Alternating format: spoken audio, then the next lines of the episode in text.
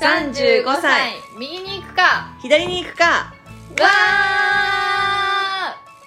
ーワーママで会社員のマキ。パートナーと暮らしながら手に職系のないちゃん。18歳で出会い、右に左に迷いながらも、ミドサーを謳歌する二人が、ただただ近況を話す私的なポッドキャスト番組です。いや、私さ、一個さ、あの、聞きか、聞きたかったっていうか、すごい面白い話の提供と、うん。ちょっと、あの、御社はどうなんですかっていうのをちょっと聞きたくってさ、何？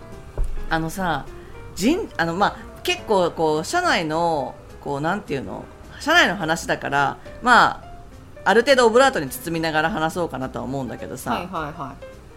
あの人事評価ってどうしてますっていう。あー、なんか前もそういう話どっかでしたよね、一回ね。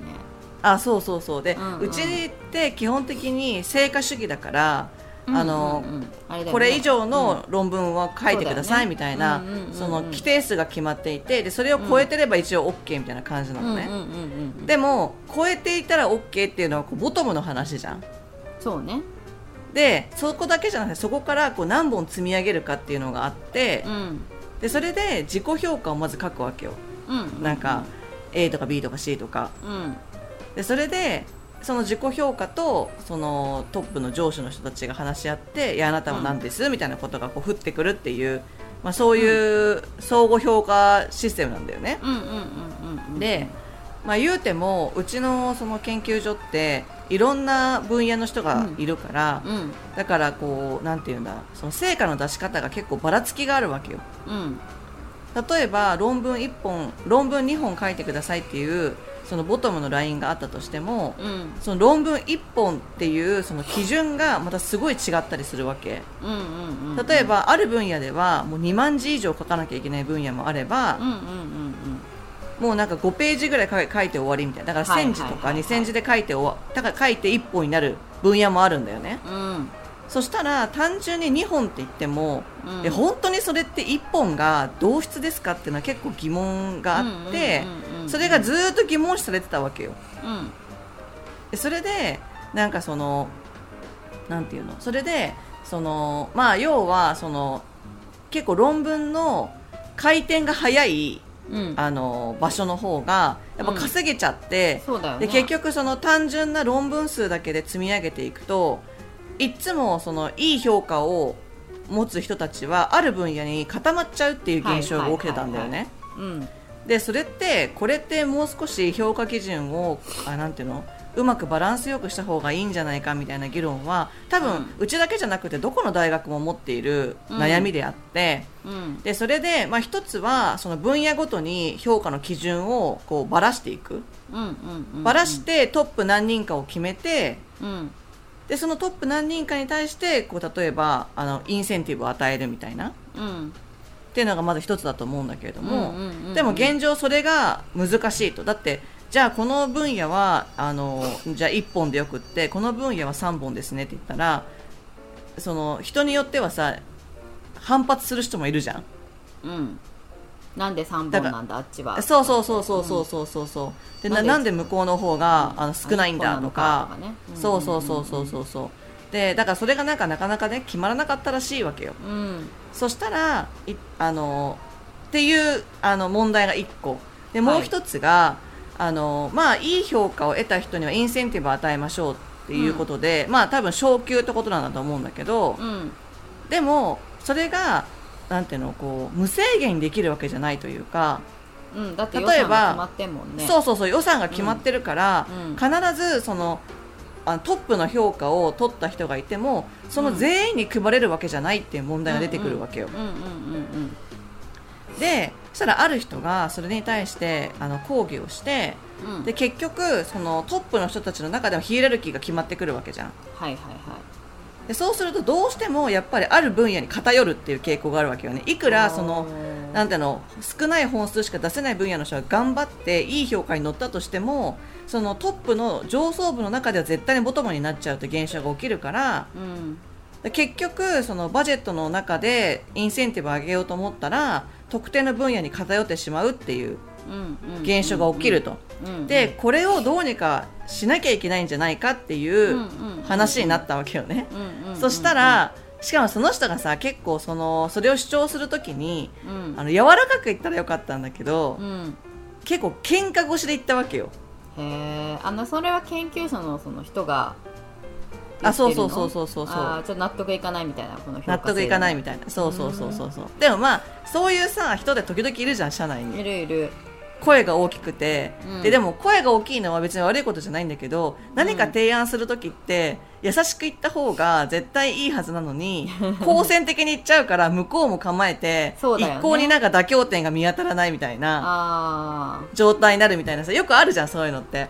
でなんかそういう風にななったらしくってあうん。そしたらある人があのあちょっとあの私意見がありますとか言って、うんうん。出てきたんだって、うん。でその人は要は分野的にはなんて言うんだろうなその成果があんまり上がらない分野とものすごく上がる分野の、まあ、中間ぐらいに位置する人でどっちのどっちのなんていうのあの論文にもまあ論文を出せる能力がある人なんだよね。いいすごい。ねそだけどまあ年次はすごい若いわけよ、うん。うんそんなにこう上ってわけじゃない。はい。そしたらその人があのくじ引きにすればいいと思いますって言ったのね そう。でこれってさ多分知らない人からすると、うん。そのさっき今の負けの反応みたいに、うん。はははははじゃん。うん。だけど研究者からすると、うん。それしかないじゃんってみんな思うわけ。めっちゃいいアイディアじゃんみたいな。えなんでかっていうとその、まあ、社会科学の中にはくじ引き理論っていうのがあってうん。で結局くじ引きって要は全員に平等の権利を与えるってことだからうんすごくフェアなシステムなんだよね。うんうんうんうん。うんでだけどそのくじ引きっていうところから想像するになんかそういうゲームみたいに感じるじゃない。うんうんうん。だからなかなかそのくじ引きっていうもののその価値っていうかそれが意図してるところが、そのまあ研究者群は結構理解ができたんだけどうんうんうん。その事務方に全く伝わらなくってあでこの人がおかしなことを言い始めたみたいなはっみたいな感じでになっちゃったんだって。ーうんうんうん。うんっていう一連のこのじで結局そのなんていうの北風と太陽の北風のようにその好戦的に主張した人は、うん。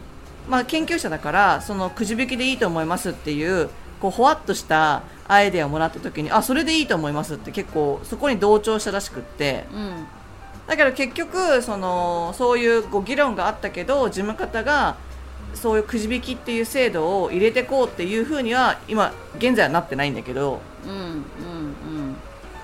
くじ引きっていうのを最後あのいや気持ちはわかるし、うん。あのいやあのそもそも人事評価を完璧にみん全員が納得できる仕組み作るのってもう無理だから、うん。あの最終的にそういうもう機械の均等みたいな感じでうんうん。くじ,、くじ引き理論っていうのもすごいいいアイデアだなと思うけれども、うん。あの聞いたことはないしうん。で聞いたことないものを多分ないちゃんがいるような組織だと絶対受け入れられないだろうなっていうか前例がないような仕組みをああそうね。のうん、受け入れるような組織だとは思わないからこれがなんかベンチャー企業とかさ、なんて言うんだろう割とこうそんなに歴史がない企業だったらそういうのもありかもしれないけれども、うんそこそこなんじゃない？ハードルとしては、あうん。あでもくじ引きってかなりいいアイディアだと思うけどね。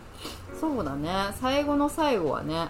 うん、だってなんか実際に私の前職でもその、まあ、研究助成制度があって若手研究者に対する、なんだけどその、まあ、それその若手研究者の研究助成に出してくる分野って本当様々で。うんうんその機械系とか工学系の人もいればその歴史とかの人もいるわけよ。うんうんうんそうすると一応同じフォーマットで提出してくるんだけれども、うん。私はもう機械系のことは全く分かんないわけ。なんか摩擦のなんとかとか、はいはいはいはい。なんかスキーの滑走路、そうスキーの滑走路のなんかその摩擦のなんとかの測定みたいな。えそれなやって何何になるの？みたいなのが分からなかったりするわけよ、うんでそうすると結局強い業界っていうのが強い分野っていうのがあの固定されちゃって、ね。要は医療とかすごい強いわけよ。うんなんでかっていうとその医療の中に必要ななんていうの科学面については理系の人たちがすごくインスパイアされるっていうか、うん。あの理解できる。で、その文系の人からするとその研究がなぜ必要なのかってところがすごく理解できる。で例えばがん。の発症率があのすごく高くなってきていてでそのがんを抑制するためには例えばタンパク質の研究が必要だとかって言ったら、はいはいはい。ああなるほどね重要な研究っぽそうみたいなすごい分かりやすいみたいな。そうだよね。そうそう。んだからでもそうするとさ機械の均等が失われるわけよ。要はそのそれぞれの分野に分けてその分野の専門家からすると、うん。その研究ってすごくいい研究なはずなのに、うんうん。私が知識がないあまりにそれがり、うんうん。あの理解で理解できなくて評価できないみたいな、うんうんっていう風になってて。うんうんうん。だからなんかでその時に結構それでも何年も議論されたわけ。どうやって審査するのが一番いいかみたいな、うんうん。で結局導入導入されたのがくじ引きだったのね。あ導入されたの？あ導入されたの。あへえすごい。くじ引きにしましょうって言って、でそれであのーなんていうのくじ引きで機械的に決めてうんうんうんうん。でそれで、あのーまあ、1回目通った人は2回目出さ出した時に重みをつけてうん。またくじ引きみたいな。ああだから2回目の人はちょっとこう確率が減るようなものをつ減けてっていうことね、まあ、減るけど当たらないとは限らないみたいなね、はいはいはいはいっていうふうにして、あのーやったんだよね。なるほどね。そう。だからそれは、うんまあ言うたらそのなんていうの研究助成金の審査の中でも、まあ、ベンチャーみたいな感じだったわけよ。若手しかいないみたいな。だから、まあ、やってみてもいいんじゃないみたいな、一回導入してみてそれでうまくいってないとか不満が出たらあのやり直せばいいしっていう。うんうんうんので実際やったっていうのがあったからその経験も私はこうあったからこそうん。なんかその人事評価のいざこざの話を聞いた時にある人がくじ引きでいいんじゃないですかって言ったのにあまさにそれやんみたいな。うんうんうんうんで結構すんなり受け入れられたっていうか。それをこういうじ実際事例もあってそれも成功した実際やってよかった感じだったの？いや私はさそのさその会議に出てなかったわけよ。だからただそれは伝聞帳で聞いたんだけど。ああなるほどね。うん会議なんあったんだ。そうなんか久しぶりに大人が怒ってるのを見てみたいな。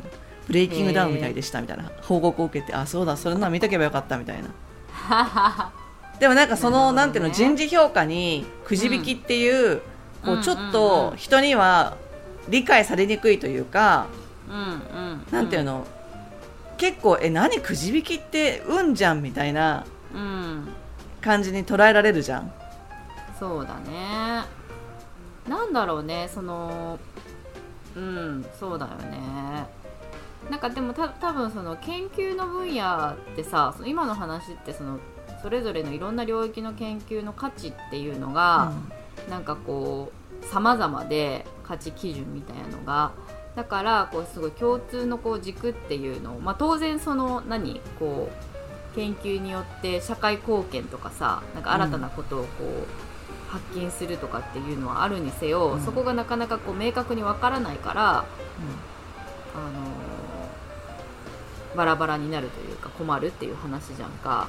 うん。でう一般企業だとさ一応さやっぱりあのー利益っていう指標があってなんかうん。それをにどれだけ貢献してるかっていう、あのものがありますと。ただ、えっと、短期的な利益だけじゃなくって中長期視点であのこんこ今年すぐに結果は出ないけれどもあの将来的にすごい利益を生むとかなんかそういう、あの両方の視点であの見るっていうのが多分一般的な企業だと思うんだけれども、ん。なんかある意味そそうそういうなんか指標がもうちょっと明確なのかもしれないけどね研究機関と比べて。いや研究機関の方が明確じゃない？えそう？えだってなんか本数じゃん。あ何本出したとか？そうそうそう。みんな平等に本数じゃん。だからすごい明確だからこそ揉めるっていう話じゃないの？あそういうこと？そう。だってさ中長期的な利益って要は計測できないじゃん。言ったもん勝ちっていうか、うんうんうん、うん、そしたらそれってすごいふんわりしてない？ふんわりしてるんだけどでも多分計測というかまあふんわりはするね。そうそうそう、まあどっちも同じか結局そうしたら、うん。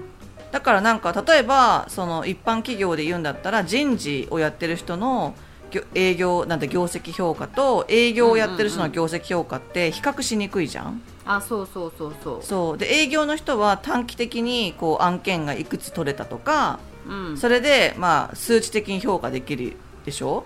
そでも人事の人ってそれが同じ評価基準で持ってこられちゃったらそれは0円だよ毎年ってなっちゃうじゃん。ううんうん。だからそのなんとなくのこうなんていうの雰囲気長期的にこれができるはずだっていうのを提示提示してそれに納得感が得られたらまあその人事評価を得られるってことでしょ？うんうんうんうんそうそう。なんだけどうちのうちのその研究機関に関してはみんな一律で営業だろうと人事だろうと2本ですって決まってるわけ。だから年間20万売り上げてくださいっていうのがもう明確なラインが決まっててだけどそのなんて言うんだろうな軽量系とかうん。そういう理系に寄ってる人ってうん。そのし収益を得やすいんだよねだけど人文系って長期的な視野で動いてる人が多いからだからその一律な基準っておかしいんじゃないのっていう話。だけど一律な基準じゃなくてじゃあこっちの人だけ長中長期的にこれができるんで今年はゼロ本でもいいですよねってしてしまったら評価基準がぶれちゃうからそうそう。それにそれが本当に出るかどうかっていうのは確実にわからないからその時点で。うんうんうんうんそれだったら、まあ、最低ラインボトムラインを決めましょうっていうので日本って、まあ、その人文系の人もギリギリクリアできるんじゃない？これならっていうのである程度のこうなんて足切りラインっていうのが決まってるっていうことなんだけど、だ要はそれはすごい明確じゃん。うんうんうんうん。だけど遊びの部分がない分揉めるわけよ。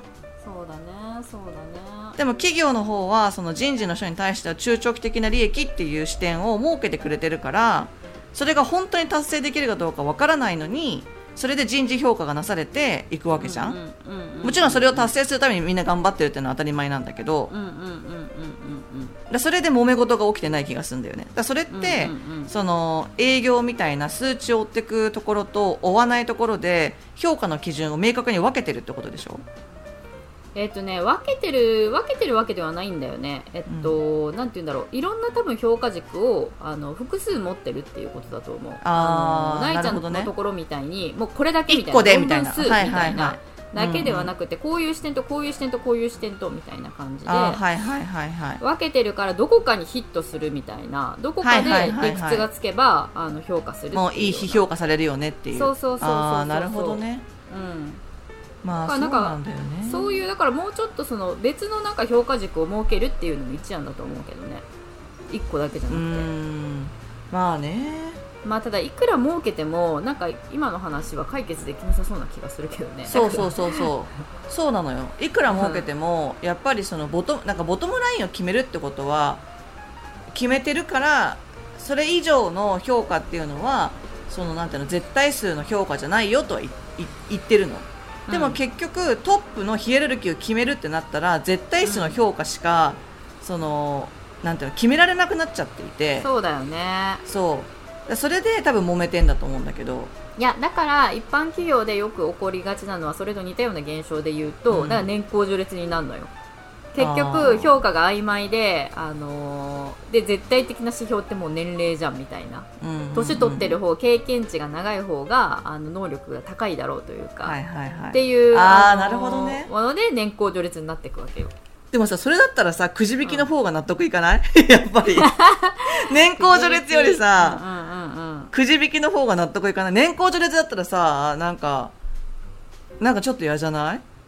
いやでだから今うちの会社とかもいろいろその評価制度の見直しとかさあの、うん。まさにあのやってるけれどもさからなんて言うんだろう、まあ、複数評価軸を設けるっていうところと、うん。あとなんかこう一般企業なんちゃんの組織でもこれ当てはまるんかな。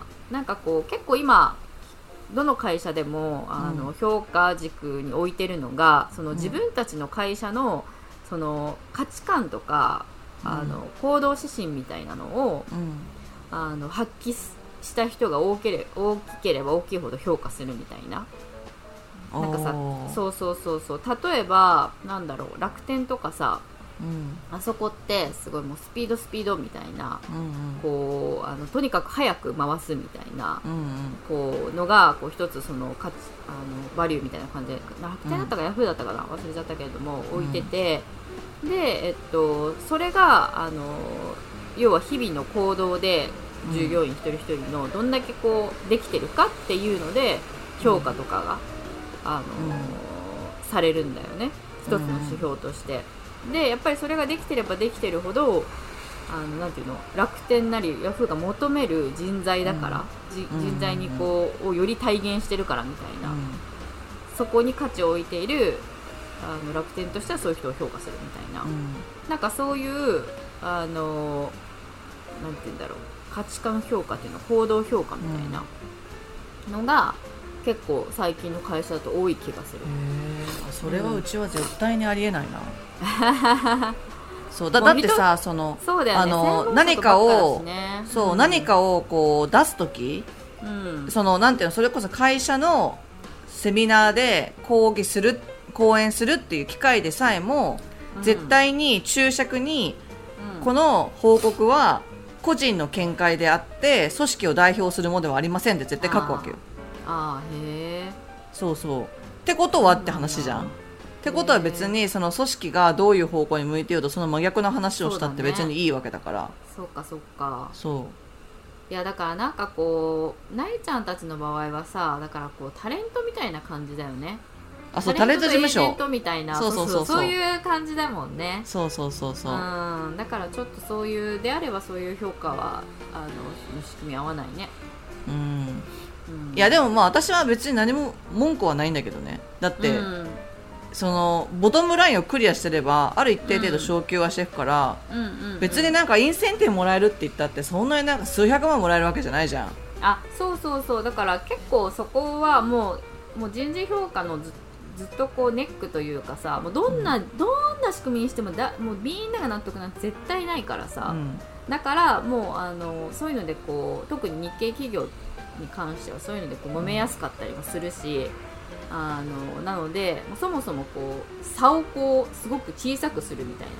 うん。だからなんかで私てそう私的にはすごいさこう不思議なのが、うん。えそんなみんな企業から評価されたいんだっていうのが結構謎っていうか、う。ん別に企業から評価されなくったって社会から評価されればいいじゃんって。社会の人に多く自分の研究が届くとかでいいじゃんって。私は結構思うわけよ、そのインパクトがある研究を発信すれば別にそれが数が少なかろうが別に良くないって思うんだけど、あその話聞いてなんかもう一つ思ったのはなんか意外に研究者の中でも企業の評価を気にする人もいるんだへえみたいな。そうだね。そう私はそんな気にしないから。別になんかお金じゃないってことだよね。そんなに別に差がつかないっていうことであれば、うんそうそうそう。お金っていうよりかはやっぱり企業内でのなんかこうな評価の納得性みたいなところが欲しいっていうことか。多分そうだと思う、ーん。まあでもそういう人もいるんじゃない？まあそうね。な何人もいたらさ。そうそうそうそう。まあね、うん。まあその人がすごく力強かったっていう。ああ話ね。まあそういう話なんだけど。いや絶対いるよね。そういう。こう言って。なんて言うんだろうこうえその人はさ言ってる人はさ何歳ぐらいの人なの、あだからもう50代だよね。あへえそうそう。それでくじ引きでいいんじゃないですかって言ったのは30代。うんうんうんでもまあなんかあのなんていうの？ある意味その50代の人が強く言ってる中で30代の人がくじ引きでいいんじゃないですかって言える職場はいい職場だなとは思うけど、ああ確かにね。そうそうそうそう。いやでもなんかこうその場にいたさ人事の人、まあ、人事の人もいたんだよねきっと。いたいたいたいた。ねえなんか気持ちになるとすごいいたたまれないというかさ。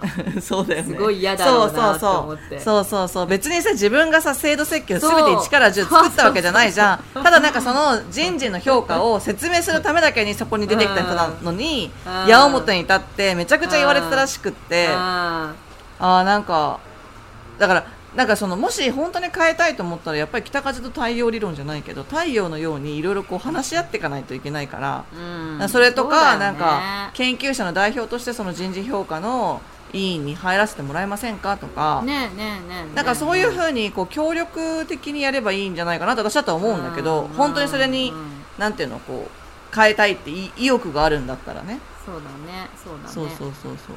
どのどのくらいの思いでなんか何がこうあれで言ってるのかわかんないけどさ。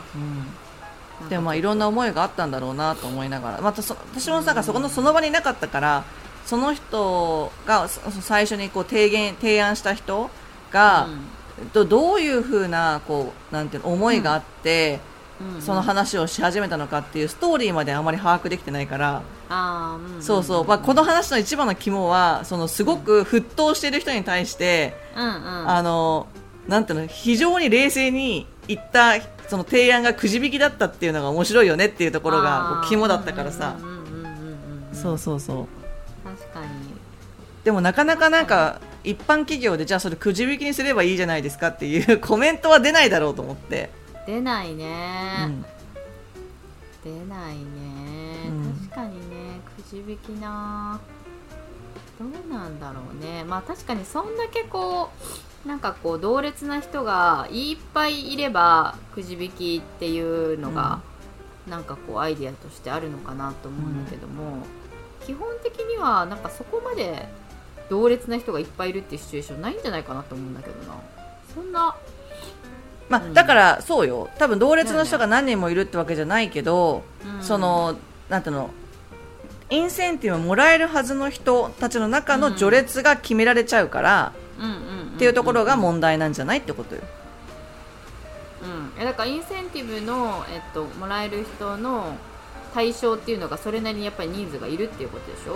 もう測れないみたいな。あだからこうでつけがたいみたいないやバジェットに見合うだけの人数バジェットよりは超えてるって話なんじゃない？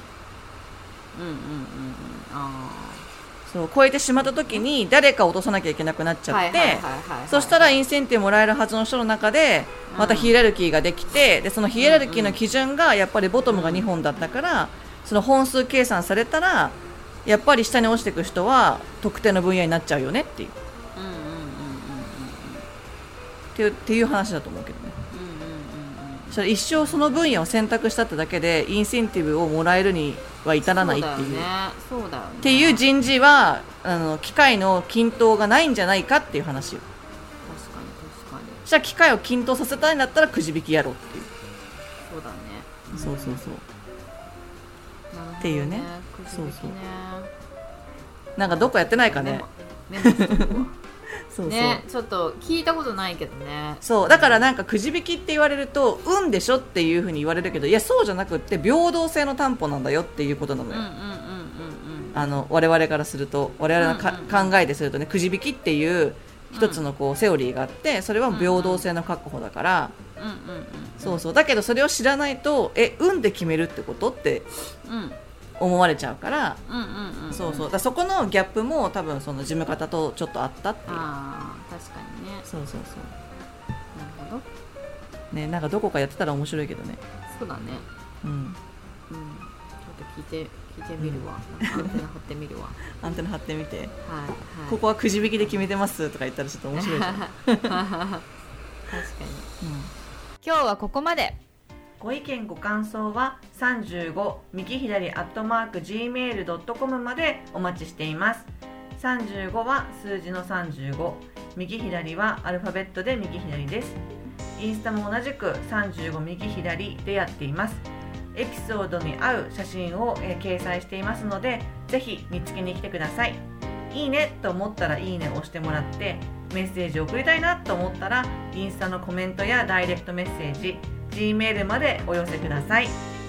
お待ちしてます。